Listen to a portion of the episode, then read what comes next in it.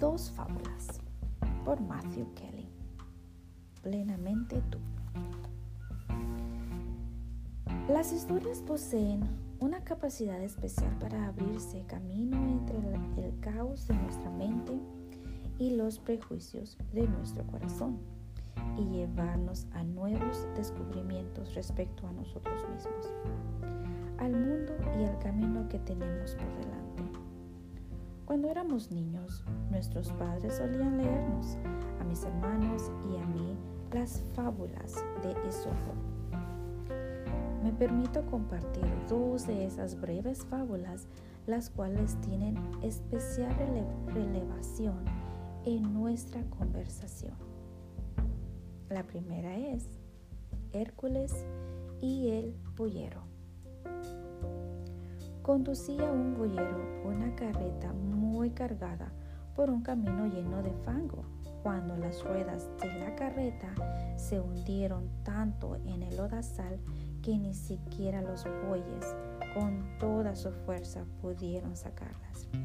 Ante lo sucedido, en lugar de tratar de ayudar a los bueyes y salir de aquel trance, el boyero se quedó allí parado, mirando con impotencia e invocando entre todos los dioses a Hércules. Llegó entonces Hércules y le dijo, arrímale tu hombro a la rueda, hostiga a los bueyes y entonces invoca a los dioses para que te ayuden si no mueves un dedo para ayudarte a ti mismo, no esperes que Hércules ni nadie más venga en tu ayuda. Toma la iniciativa, da el primer paso, es tu turno. Dios y todos sus ángeles y santos te alientan mientras sigues tus sueños. Si lo que deseas es un trabajo lleno de sentido, que puedas emprender apasionadamente cada día, da un paso adelante. No puedes esperar que venga a ti. Eres tú quien debería ir a él. La segunda fábula se llama El labrador y sus hijos. Un labrador en los últimos momentos de su vida y deseando poder transmitirles a sus hijos un secreto valioso, los llamó y les dijo, mis hijos, estoy a punto de morir. Por consiguiente, quiero que sepan que en el viñedo yace un tesoro escondido. Excaven y lo encontrarán. Tan pronto como el padre falleció, los hijos tomaron pico y pala y removieron el suelo una y otra vez, buscando el tesoro que se ponían, que se suponía yacía allí. Del tesoro no se encontró nada, pero removieron tanto la tierra que las vides produjeron una cosecha como nunca antes se había visto.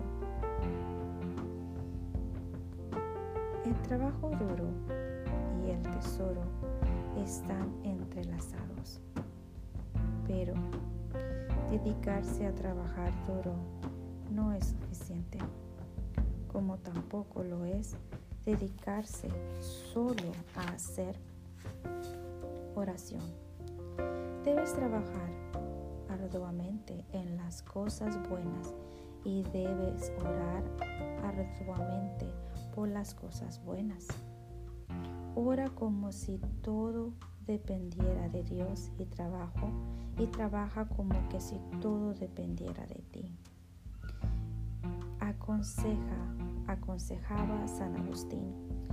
Es también importante considerar que el tesoro no es siempre financiero y que la satisfacción de hacer algo meritorio con tu vida vale más que una montaña de oro. Encuentra algo que consideres meritorio de tu talento y de tu carácter y entrégate a ello. Solo así experimentarás la alegría del trabajo sin que esto implique que se torne más fácil.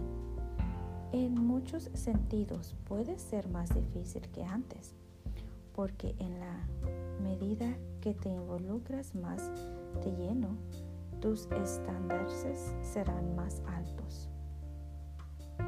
Espero que te haya gustado estas dos fábulas. Tiene mucho sentido. Hasta la próxima.